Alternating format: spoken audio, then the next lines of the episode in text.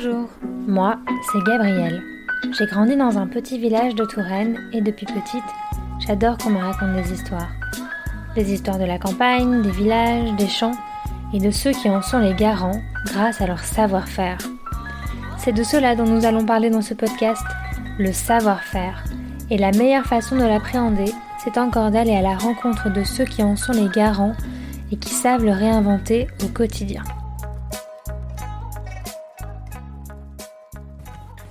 Cet après-midi, j'ai rendez-vous dans une cave, celle de Philippe et Claude, qui sont tous les deux vignerons à Noisé, et qui ont la particularité de travailler le sol des vignes avec leurs chevaux.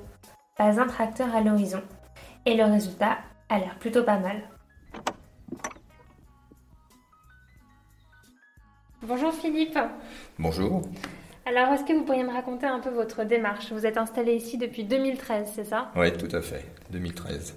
Donc, on est arrivé dans la région pour travailler avec des chevaux, reprendre des vignes euh, et avoir une autre vision un petit peu de la vigne et de la viticulture euh, en, partenariat avec nos chevaux. Donc, on est à la fois micro-vignerons, on n'est pas grand en termes de taille, euh, en termes de viticulture, mais on est prestataire pour d'autres vignerons dans la région, prestataire en labour à cheval, en traction animale, comme on l'appelle dans la région, de plus en plus de vignerons font appel à vous pour euh, labourer leurs terres avec, euh, avec un, cheval.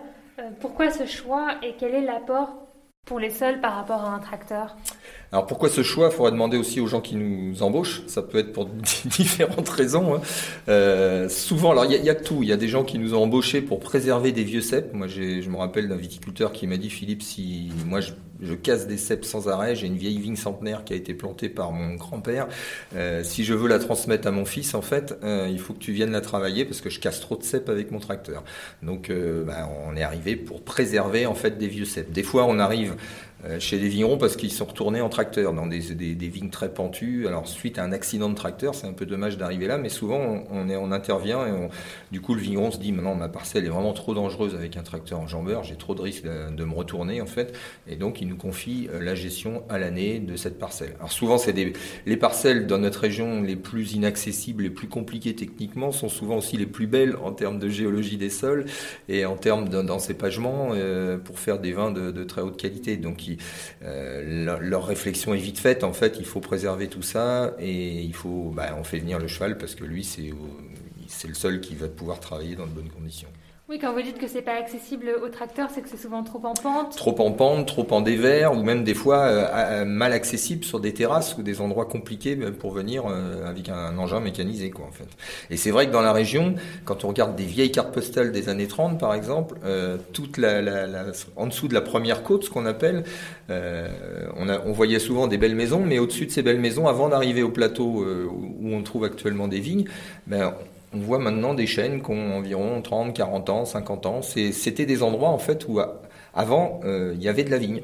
Mais ces endroits ont été abandonnés parce qu'il y avait de la vigne du temps où on y allait la travailler avec des chevaux. Quand le tracteur est arrivé, ça a soulagé les hommes effectivement d'un travail pénible, mais le tracteur ne pouvait plus aller dans ces contrepentes euh, trop dangereuses euh, et inaccessibles. Donc du coup, on a laissé, et c'est pour ça que dans notre région maintenant, toutes les contrepentes sont couvertes d'arbres qui ont environ 35, entre 30 et 50 ans, euh, alors qu'on pourrait, avec le cheval, du coup, reconquérir ces magnifiques terroirs parce que nous, on pourrait y aller facilement et cultiver la vigne dans ces endroits-là.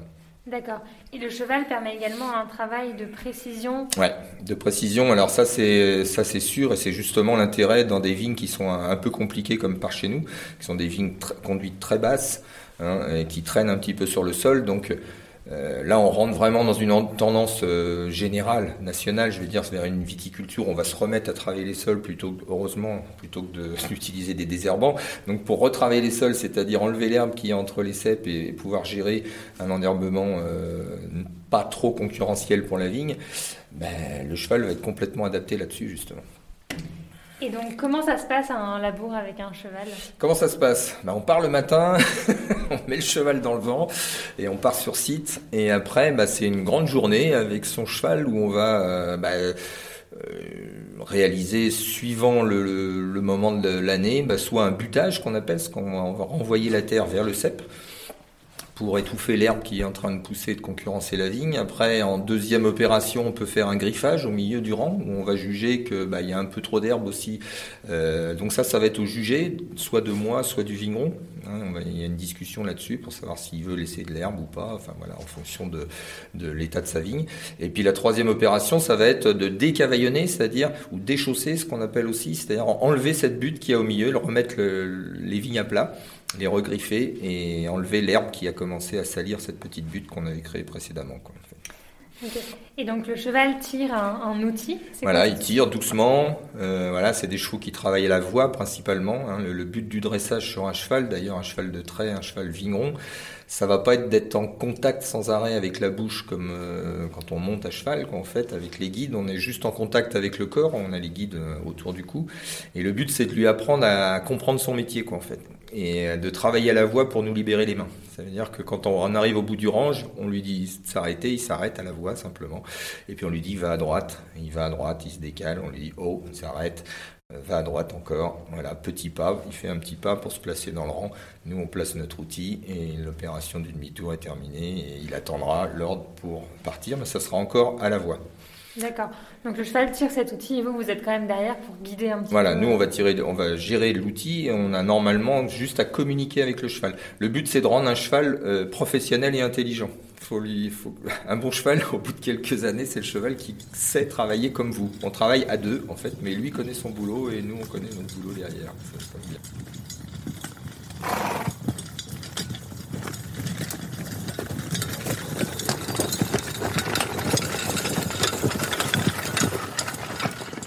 Ce sont les mêmes chevaux que utilisaient nos ancêtres bah, pratiquement oui, c'est les mêmes races, alors qu'on a un petit peu évolué euh, parce qu'il y a une période en fait euh, dans le monde euh, du cheval. En fait, à l'arrivée des tracteurs, le, cheval qui était un cheval d'utilité, hein, aussi bien pour tirer les charrettes, la vigne dans les champs partout, bah, il a énormément disparu et c'est en fait la boucherie qui a sauvé le cheval. C'est parce qu'on a mangé des chevaux à un moment qu'il y a eu des boucheries chevalines que les races de chevaux de trait qui sont de il y a neuf races de chevaux de trait en France. On est le pays dans le monde d'ailleurs qui a le plus de races différentes. Alors il faut essayer de préserver ça. Donc pendant un moment, c'est triste à dire, mais c'est les manger les a sauvés.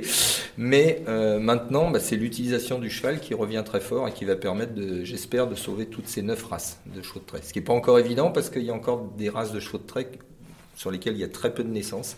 Mais euh, plus on les fera travailler, plus ils vont revenir de notre utilisation, euh, plus on pourra les sauvegarder. Et du coup, affiner un petit peu la race, parce qu'en fait, dans la période où ils étaient chevaux de, de viande, je dirais, l'éleveur de cheval, euh, il voulait des gros os, des, enfin des, des, petits os, mais beaucoup de viande. Alors que maintenant, on cherche des chevaux beaucoup plus sportifs. En fait, on n'a plus besoin de cette masse de, viande, on a besoin de, de chevaux sportifs, quoi, en fait. Nous, ils vivent tous en troupeau. Donc, euh, un jeune cheval, bah, il, arrive dans un troupeau, il se fait accepter par le troupeau, puis il y a une confiance qui s'installe entre eux. Et les premières sorties, on les fait avec deux vieux chevaux qui connaissent, euh, qui connaissent le métier. On les installe dans deux rangs, et au milieu, dans le troisième rang, on va placer le jeune cheval entre les deux autres.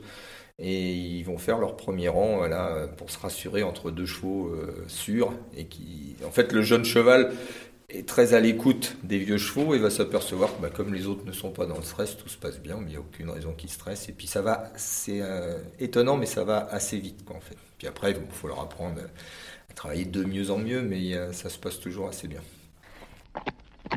Philippe a été formateur en traction animale au lycée d'agricole d'Amboise pendant 8 ans. Il a ainsi formé une centaine d'adultes. Aujourd'hui, en France, on compte plus de 1000 meneurs en traction animale et c'est 3% de la surface viticole française qui est travaillée par des chevaux. Et donc vous, vous avez des, parcelles de vignes aussi? Ouais, on a des parcelles de vignes. Alors que nous, on, conduit euh, euh, toutes nos parcelles de vignes en agroforesterie. Alors, c'est l'idée est de réintroduire de la biodiversité dans les vignes. Hein. le, gros problème de la viticulture, c'est que pendant longtemps et à cause un petit peu de la mécanisation, il fallait simplifier l'environnement euh, viticole pour que les tracteurs puissent passer facilement. Donc euh, souvent, on, ben, on, rasait les arbres qui gênaient, on, enlevait les, les haies euh, au bout des tournières qui, dérangeaient les manœuvres du tracteur, etc. Et le cheval permet, comme on peut pivoter sur place, on peut même passer dans un rang en baissant la tête parce qu'on a planté un arbre à côté d'une vigne, de réinstaller cette biodiversité. Donc moi, toutes mes parcelles sont euh, planter d'arbres, de buissons. Alors dans l'esprit aussi de, réintroduire la vie, euh, la vie des sols, ça c'est sûr, mais aussi de réintroduire des animaux, des oiseaux, des, des, animaux de tout genre. Donc l'idée de l'agroforesterie, c'est d'essayer de leur euh, créer un lieu où ils vont pouvoir vivre sur place toute l'année. Donc qui dit vivre sur place toute l'année, il faut que cette parcelle soit aussi ressource pour eux. C'est-à-dire tout ce qu'on va planter, ça va être réfléchi pour qu'il y ait toujours de la nourriture pour les animaux qui vont pouvoir vivre sur la parcelle. Sinon, ils vont passer juste à un moment où il y aura du raisin à nouveau voler, et le reste de l'année, on les verra pas. Euh, donc cette idée, c'est, bah, je plante énormément de buissons. Il y a des buissons qui vont donner des petits fruits, des petites baies euh, au mois de mai, au mois de juin, au mois de juillet. Il y en a qui vont donner euh, au moment des vendanges, qui va éviter qu'ils ne prennent que du raisin, ils, ont, ils, seront attirés aussi par d'autres choses. Et après, euh, à l'entrée de l'hiver, ben, on a encore des nèfles, des, des, tas de petites baies aussi qui vont euh, les nourrir euh, au moment de l'arrivée des gelées, etc. Et donc au milieu de ces vignes, il, y a la table rouge. Il y a la table rouge, voilà, une grande table qu'on a installée qui est un petit peu un, un, point de ralliement à tous les gens, pour tous les gens qui ont envie de découvrir euh, ce mode de culture. Donc c'est ouvert à tous, euh, les gens s'installent euh, et, se rendent compte, bah oui, on peut cultiver la, vigne différemment. Et quand on cultive la vigne différemment, on s'aperçoit qu'en plus on, retravaille le paysage viticole, c'est-à-dire qu'on retravaille le paysage d'une région. Euh, on n'est pas sur une Beauce viticole où on se retrouve avec des milliers d'hectares à perte de vue en n'ayant que des vignes. Euh, on, recrée un, un univers qui, qui, fait, où il fait bon vivre, tout simplement. Vous ne traitez pas vos vignes? Ah, On traite de façon naturelle, hein, en, en, bio, en, bio, donc ça va être un petit peu de cuivre, un petit peu de soufre, simplement pour les maladies cryptogamiques, et puis c'est tout. Voilà. Et pas un tracteur? Et pas un tracteur, ben, j'en ai pas de tracteur. Hein. je risque pas d'en mettre. J'ai que des chevaux qui sont des beaux tracteurs. Alors ça pose des tas de questions, hein. on est sûr de rien, on essaye des tas de trucs. Enfin, je pense que le vigneron qui est persuadé de son mode de, que son mode de culture est bon, euh, il c'est dommage. En fait, on, on, essaye des choses tous les ans.